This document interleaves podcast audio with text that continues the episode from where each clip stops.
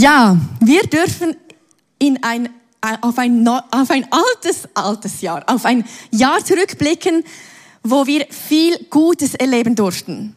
Jeder von uns hat sicher auch Herausforderndes erlebt, vielleicht die einen mehr als die anderen, aber ich glaube, im Großen und Ganzen dürfen wir auf ein Jahr zurückblicken, wo wir Gott erleben durften und wo Gott Mächtiges gewirkt hat in unserem Leben. Und morgen starten wir in ein neues Jahr. Und es gibt immer wieder viele Menschen, die sich so Neujahrsvorsätze nehmen. Gehörst du dazu? Nimmst du dir Vorsätze im neuen Jahr oder nicht? Gehörst Einige, einige sagen, okay, ich nehme mir Vorsätze, ich möchte Dinge ändern. Die einen sagen, ich möchte mehr Sport machen. Andere vielleicht, ich möchte weniger essen, ähm, mehr lesen, weniger arbeiten, was es auch immer ist. was es auch immer ist. Wir möchten unser Leben zum Positiveren wenden. Und was ich immer wäre, Menschen auch vornehmen, ist das Januarfasten. Man hört auch vom V-January oder vom Dry January. Dies sind beides Trends, die aus Großbritannien kommen. Und beim V-January wird ermutigt, auf tierische Produkte zu verzichten. Mir reicht es eigentlich auf Fleisch zu verzichten. Ähm, dann beim Dry January geht es darum, keinen Alkohol zu trinken. Das heißt, wir liegen mit unserem Januarfasten voll im Trend. Ja, das stimmt. Ja, wir müssen uns gar nicht groß erklären, was wir da machen, sondern ah, du, ah, du hilfst da auch mit bei diesem Januarfasten. Ja, genau. ähm, Fasten hat viele Vorteile für unseren Körper. Ein Vorteil des Fastens ist, es trainiert unseren Stoffwechsel. Wenn der Körper nicht damit beschäftigt ist, zu verdauen, können wichtige Zellreinigungsprozesse gemacht werden im Körper. Und zwar ist das eigentlich wie ein, eine gute Müllabfuhr für den Körper oder Müllentsorgung. Und das ist noch gut, oder? Wenn der Müll entsorgt wird, so gratis. Und Dr. Forsland aus Berlin, eine Bioinformatikerin, hat einige Facts herausgefunden über das Fasten. Und eines davon ist, dass entzündungshemmende Darmbakterien freigesetzt werden und diese eine, eine positive Auswirkung haben auf unser Immunsystem. Das nächste finde ich super. Es ist eine Verlängerung der Lebensdauer in gesundem Zustand und eine Verzögerung von Krankheiten. Ich finde es genial zu sehen, dass Fasten wissenschaftlich gesehen positive Auswirkungen auf unseren Körper hat. Vor allem, dass es eine reinigende Wirkung hat und wie den Müll entsorgt. Ich glaube, genau gleich wie das in unserem Körper geschieht, geschieht es auch geistlich, wenn wir fasten. Und ich freue mich auf diese Fastenzeit, die wir am Donnerstag beginnen werden. Und ich glaube, es hat eine enorme Kraft, wenn wir als Gemeinde, als Kirche fasten. Ich habe zwar vor ähm, letzte Woche meiner Schwester gesagt, Heute ist das letzte Sphiri, dass ich ähm, Süßes essen kann für eine Weile, aber ich freue mich trotzdem auf diese Fastenzeit. Weshalb fasten wir? Es gibt verschiedene Formen von Fasten. Und zwar eine Form ist das komplette, komplette Fasten. Das heißt, du isst nichts und du trinkst nichts. Das dürfen wir nicht mehr als drei Tage machen. Genau, sonst wird es ungesund. Dann das normale Fasten da ähm, isst man nichts und trinkt. Und wichtig ist beim Fasten, wenn wir wirklich nichts essen, dass wir möglichst viel trinken. Denn sonst ähm, ist die Chance groß, dass wir Kopfe haben und das ist nicht cool. Genau. Trinkt einfach viel. Und dann das Teilfasten, das ist Verzicht auf verschiedene Dinge. Und während unserer 21-tägigen Fastenzeit werden wir ähm, ein Teilfasten machen und zwar das Danielfasten. Wir verzichten auf Süßigkeiten, Fleisch und Alkohol. In Daniel 10.3 steht, ich verzichtete auf alle erlesenen Speisen. Wir sagen jetzt Süßigkeiten, vielleicht gehört für dich auch noch andere Dinge zu erlesenen Speisen. Du darfst gerne darauf verzichten. Auf Fleisch, trank keinen Wein und verwendete keine wohlriechenden Salböle. Salböle haben wir nicht. Vielleicht hast du Parfüm, du kannst gerne darauf verzichten. Auf das Duschen, das würde ich bei, ähm, noch machen. Ja, finde ich noch gut. Und was wir alle ermutigen, ist auf Medien zu verzichten. Ich jedenfalls, ich merke, auf Medien zu verzichten, das gibt mir am meisten Zeit. Sei dies News, Insta, Facebook, Netflix, YouTube, was es auch immer ist. Einfach dort, wo du merkst, wenn ich auf das verzichten würde, dann würde es mir am meisten Zeit schaffen für mit Gott. Dann verzichte auf das. Genau. Und wir fasten gemeinsam, weil ich glaube, weil wir glauben, dass dies geistliche Durchbrüche für uns als Kirche, aber auch für jeden persönlich bringt. Wir fasten auch, damit unser Herz gereinigt wird und für einen, auch für einen größeren Glauben, für Schutz und dass wir auch die Stimme von Gott mehr wahrnehmen dürfen. Ich weiß, dass Verzicht etwas mit uns macht.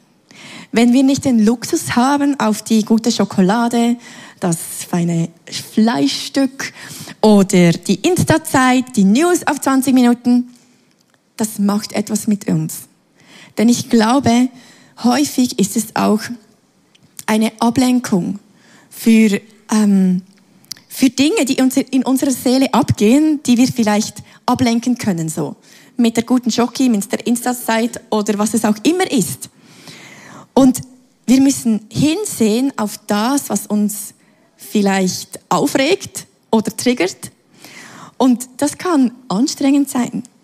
Wir haben schon für verschiedene Leute gesagt, weißt du, in der Fastenzeit bin ich einfach viel gestresster und viel genervter. Weißt du was, das ist ganz normal. Ja, es ist wirklich normal. Denn egal auf was wir verzichten, es macht etwas mit uns. Es ist wie eine Nebenwirkung. Und wir erwarten, dass wir wie frisch und fröhlich durch diese Fastenzeit gehen, weil wir machen ja etwas Gutes für Gott. Wir verzichten extra für ihn auf etwas, das uns lieb ist. Aber ich glaube, es ist ganz natürlich, dass es uns etwas kostet, wenn wir auf etwas verzichten. Und ich merke, in den Fastenzeiten für mich habe ich ganz unterschiedliche Dinge erlebt. Ich habe schon von den stärksten Zeiten mit Gott erlebt, wo ich tiefe Begegnungen mit Gott hatte. Ich habe aber auch schon Fastenzeiten erlebt, wo ich dachte, okay, das war's jetzt und es ist okay, oder? Es geschieht vielleicht nichts, dass man gerade gefühlt krass erlebt hat. Aber ich glaube, es geschieht immer etwas. Ich werde noch darauf zurück, zurückkommen. Denn ich glaube, es hat Kraft, wenn wir, wenn wir fasten gemeinsam. Ähm, Im November an unserer Konferenz hat Pearson Pretorius darüber gesprochen, über drei Geheimnisse als Christ. Und eines davon ist, großzügig zu sein im Verborgenen, zu beten im Verborgenen und eben zu fasten im Verborgenen. Und wenn wir jetzt als Kirche fasten, fasten wir natürlich nicht im Verborgenen, denn wir wissen alle voneinander, dass wir fasten.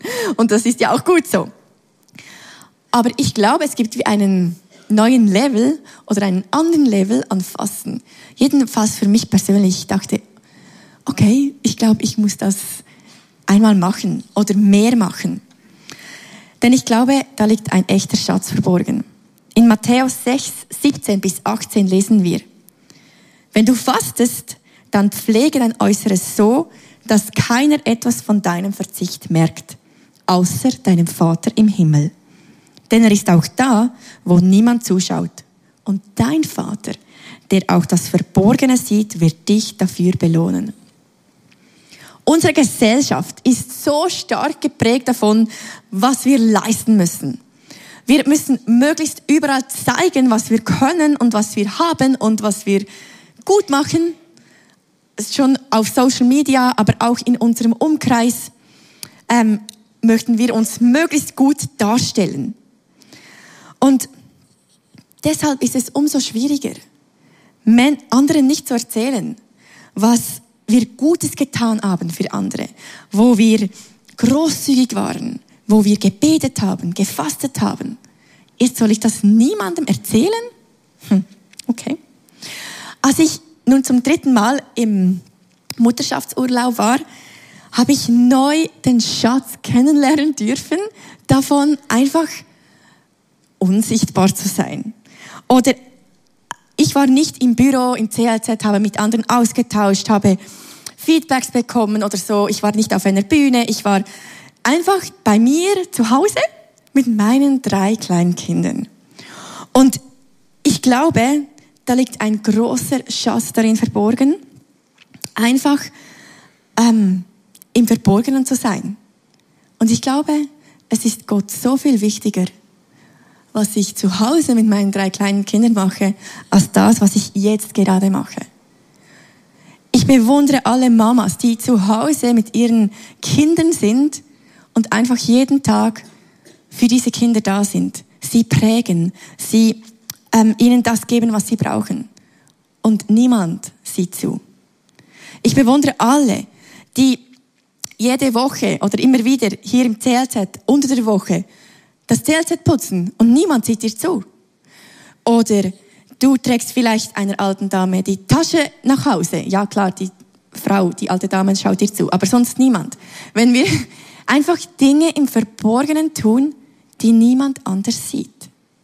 Ich glaube, da liegt ein großer Schatz verborgen. Und unsere Gesellschaft ist geprägt davon, was wir zeigen. Auf Insta sehen wir dieses Foto. Oder die herzige, fröhliche Welti-Familie. Das ist 0,1 Prozent von meinem Leben. Ich kann euch die anderen 99 Prozent zeigen. Das sieht etwas so aus. Okay, zwischendurch sieht es auch noch anders aus, aber häufig sieht es so aus.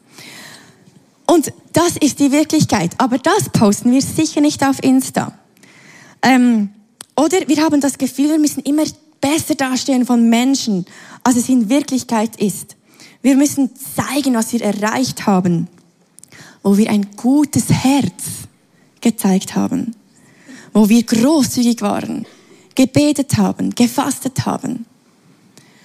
Und ich glaube, es ist manchmal gut, wenn wir wie ein Zeugnis erzählen von, wenn Gott uns berührt hat und wir gefastet haben oder gebetet haben oder irgendwo großzügig waren und was geschehen ist. Ich glaube, das ist manchmal gut. Aber wisst ihr was? Es gibt auch Momente, wo wir gar kein Zeugnis erzählen, weil es nur zwischen Gott und mir ist. Und ich glaube, das ist so wichtig, dass wir manchmal das aushalten, dass es gar niemand wissen muss. Nur Gott. Denn bei ihm dürfen wir einfach sein und müssen ihm nichts beweisen. Es ehrt ihn, wenn wir einfach für ihn fasten, wenn wir einfach wegen ihm, für ihn auf den Knien im Wohnzimmer sind und es niemand sieht. Denn es geht ihm um unser Herz. Niemand ist verantwortlich für unseren Glauben. Wir sind verantwortlich. Ich bin, ich bin verantwortlich für meinen Glauben. Und Gott, es geht es um meine oder um unsere Veränderung des Herzens. Und manchmal haben wir auch das Gefühl, wir möchten Gott wie umstimmen in einem Thema, wenn wir fasten. Und ich glaube auch, für das fasten wir ja auch. Wir, wir glauben an Durchbrüche. Wir glauben, dass Gott Veränderung schenkt. Aber ich glaube, als erstes verändert Gott uns beim Fasten. Wir fasten, damit wir uns seinem Willen unterordnen. Und es geht nicht nur darum, zu bekommen, was ich möchte, sondern zu wissen, dass ich eigentlich bereits alles habe durch Jesus. Und, und Fasten verändert wie mich und meine Einstellung von Gott, mein Bild von ihm, meine Identität als, als Kind von Gott. Und daraus kommt Veränderung. Und ich möchte mit euch einfach noch in die Geschichte von David eintauchen, wie er Veränderung erlebt hat durch das Fasten. Und zwar sagt Gott von David, dass er ein Mann nach seinem Herzen ist. Schon von Beginn von Davids Leben an sehen wir, wie Gottes Geist auf ihm ruhte.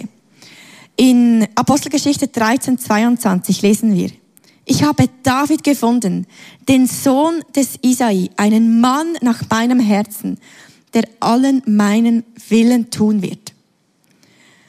Und ich habe immer gedacht, weshalb sagt Gott einen Mann nach meinem Herzen, wenn David einen so krassen Fehler begeht, dass er Ehebruch begeht und dann noch einen Mann umbringen lässt? Klar, wir können sagen, David war grundsätzlich ja ein guter Mensch. er hat ähm, Saul unglaublich ehrend behandelt, obwohl Saul gegen ihn war. Er, ähm, als, als er zurückkam nach Ziklag und die ganze Stadt verwüstet war, die Frauen und Kinder verschleppt, hat er zuerst Gott um Rat gesagt, gefragt. Er hat Gott gesucht. Wir sehen, wie er die Bundeslade nach Jerusalem bringen ließ. Er hat immer wieder Gott ins Zentrum seines Lebens gestellt. Und doch prangt irgendwie so dieser große Fehler an seinem Leben. Weshalb nennt ihn Gott einen Mann nach seinem Herzen?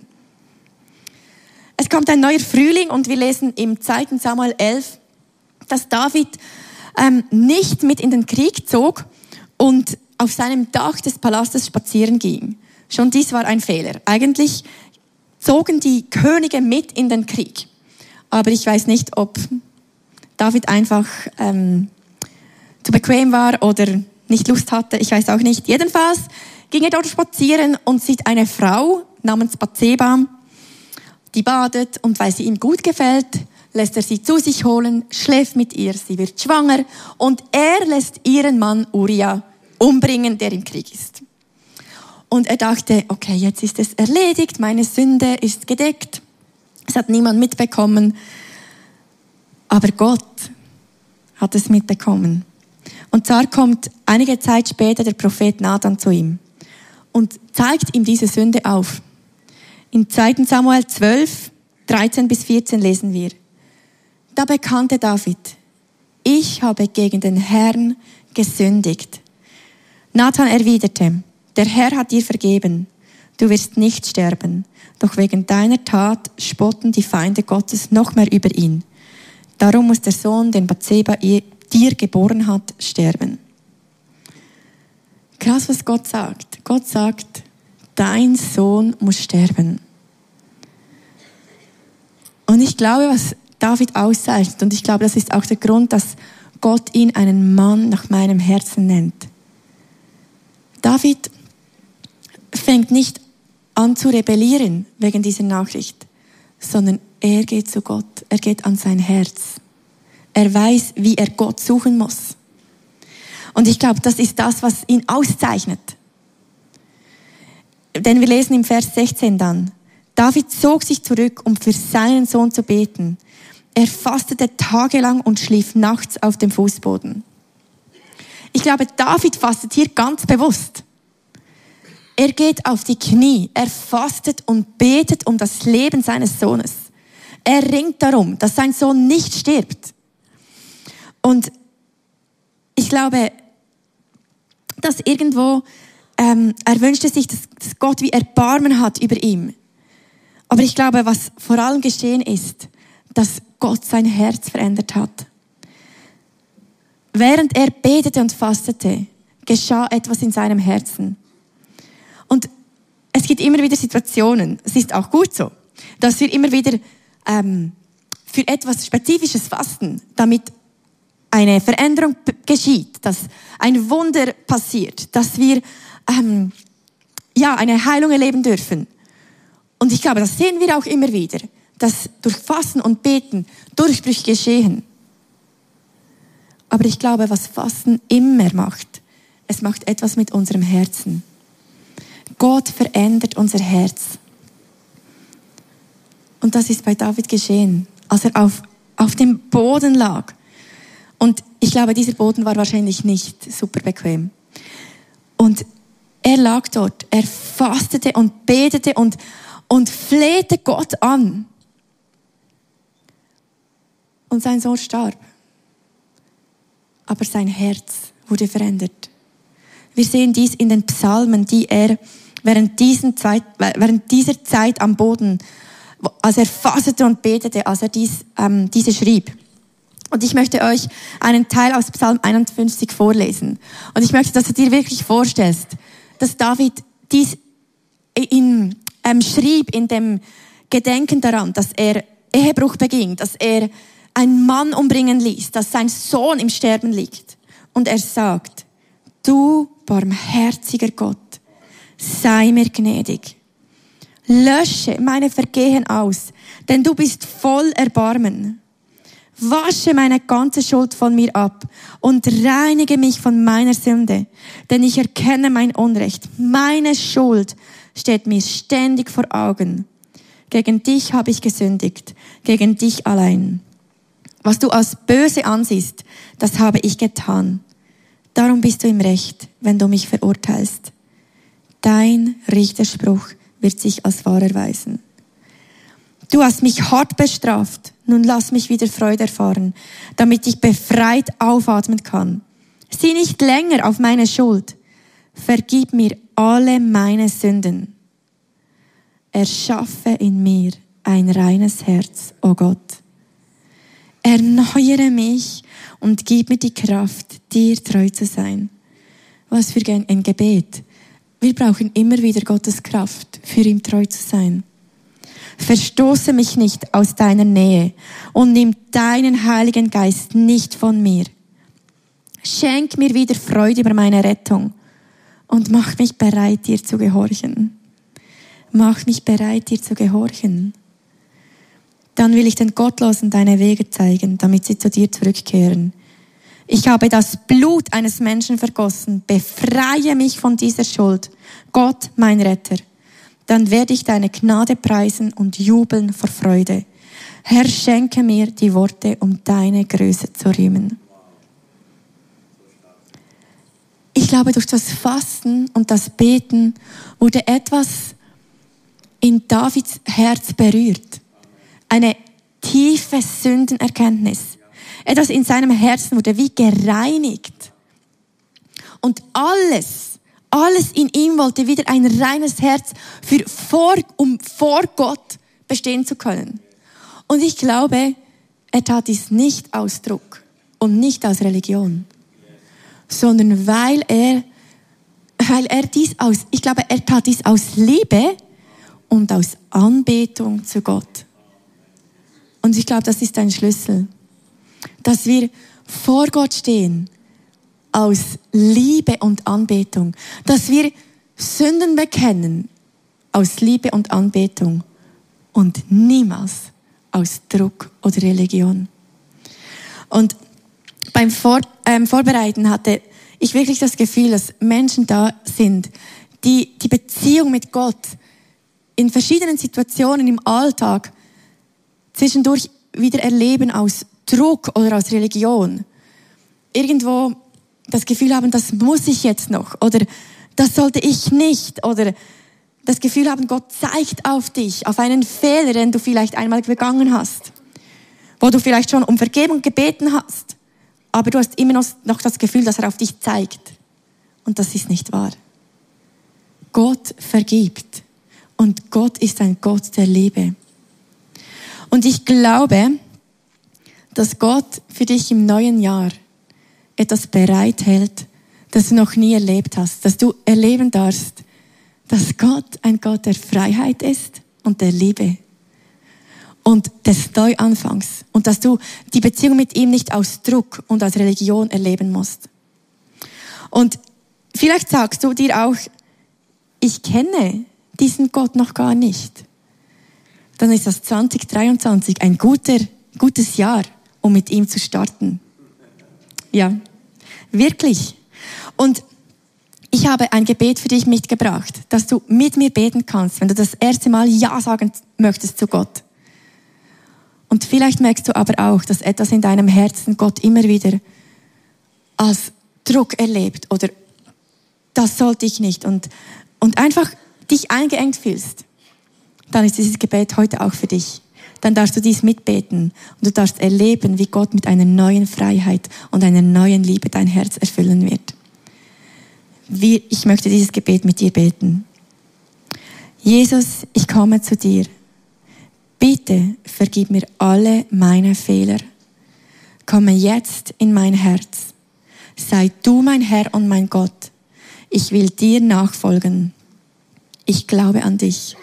Erfülle mich mit deinem Heiligen Geist. Und Vater, ich danke dir für jeden, der dieses Gebet das erste Mal gebetet hat. Oder auch das zweite, dritte Mal. Und einfach gesagt hat, ich möchte diesen Gott erleben. Und ich glaube, dass du einfach jeden jetzt gerade erfüllst mit deiner Liebe, mit deiner Freude, mit deiner Hoffnung und deiner Freiheit. Danke, Jesus, dass du da bist und dass du, Heiliger Geist, jetzt kommst und Herzen erfüllst und neu und Dinge neu machst. Danke vielmals. Du bist so gut. Amen. Und ich glaube, dass Fasten bei David eine reinigende Wirkung hat in seinem Herzen. Und ich glaube, das tut es. Es hat eine reinigende Wirkung. Für unseren Körper, wie ich am Anfang gesagt habe, es ist wie eine Müllentsorgung, aber auch für unseren Geist. Es tut etwas mit uns. Wir legen Dinge weg, die vielleicht nicht mehr so wichtig sind. Und ich glaube, das macht das Fasten mit uns. Dass wir merken, das ist nicht mehr so wichtig. Das möchte ich nicht mehr tun. Und wie neue Prioritäten zu setzen, da möchte ich neue Prioritäten setzen und, und hingehen. Und ich wünsche mir für uns alle, dass diese Fastenzeit, für mich, für euch, für uns alle, dass Gott an unseren Herzen arbeiten darf. Dass wir es zulassen, dass er ja vielleicht auch Dinge ausreißt aus unserem Herzen und vielleicht andere Dinge neu pflanzt. Und wir uns die Zeit nehmen, einfach unser Herz Gott hinzuhalten. Dadurch, dass wir ja Zeit schaffen, indem wir auf andere Dinge verzichten. Und einfach hinsehen. Ich habe euch vorhin mein Wohnzimmer gezeigt und ja, ich räume es jeden Abend auf. Und ich glaube, manchmal ist es gut, einfach aufzuräumen in unserem Herzen und Gott hinsehen zu lassen. Und was ich wirklich erlebe in der Fastenzeit, fast immer, dass mir Dinge in den Sinn kommen, die vielleicht nicht richtig waren, vielleicht schon länger her oder vielleicht auch kurz, aber einfach, ich glaube, einfach das Fasten macht uns sensibler auf das, was Gott tut. Und gleichzeitig glauben wir, dass Durchbrüche geschehen dürfen. Wir erleben als Kirche immer wieder Wunder und Heilungen. Aber es gibt auch noch Situationen, wo wir wirklich dafür beten. Und ich glaube, dass Gott einfach durch das Fasten Durchbrüche geschehen lässt. Das glauben wir. Und seit 1999 fasten wir gemeinsam als Kirche einmal im Jahr. Und seitdem erleben wir, wie einfach mehr Menschen Gott finden dürfen, wie mehr Wunder geschehen. Und viele Erweckungen haben gestartet mit Beten und Fasten. Die Erweckung in Wales oder in die Azusa Street. Und ich glaube, es hat damit zu tun, dass Gott Durchbrüche schenkt. Aber ich glaube, es hat auch ganz fest damit zu tun, dass viele Menschen da sind, die ihr Herz Gott hingeben und es reinigen lassen. Und einfach es ihm hingeben. Und das möchten wir einfach tun und dafür möchte ich noch beten. Vater, ich danke dir einfach für deine Gegenwart. Danke für dieses Jahr, das hinter uns liegt. Und ja, wir möchten dir einfach Danke sagen, was du alles getan hast. Danke für das neue Jahr, das auf uns wartet. Und dass wir starten dürfen mit einer Fastenzeit. Und ich danke dir einfach, dass du etwas an unserem Herzen tust. Dass du uns auch die Bereitschaft gibst, die Arbeit zu tun, hinzuschauen. Und ich glaube auch, dass du einfach, ja, Dinge in unserem Herzen tust, nicht aus Druck, sondern eben aus Liebe und aus Freiheit, weil du es liebst. Und danke, Vater, dass du einfach Großartiges bereithältst für uns dieses Jahr. Du bist ein guter Gott. Amen.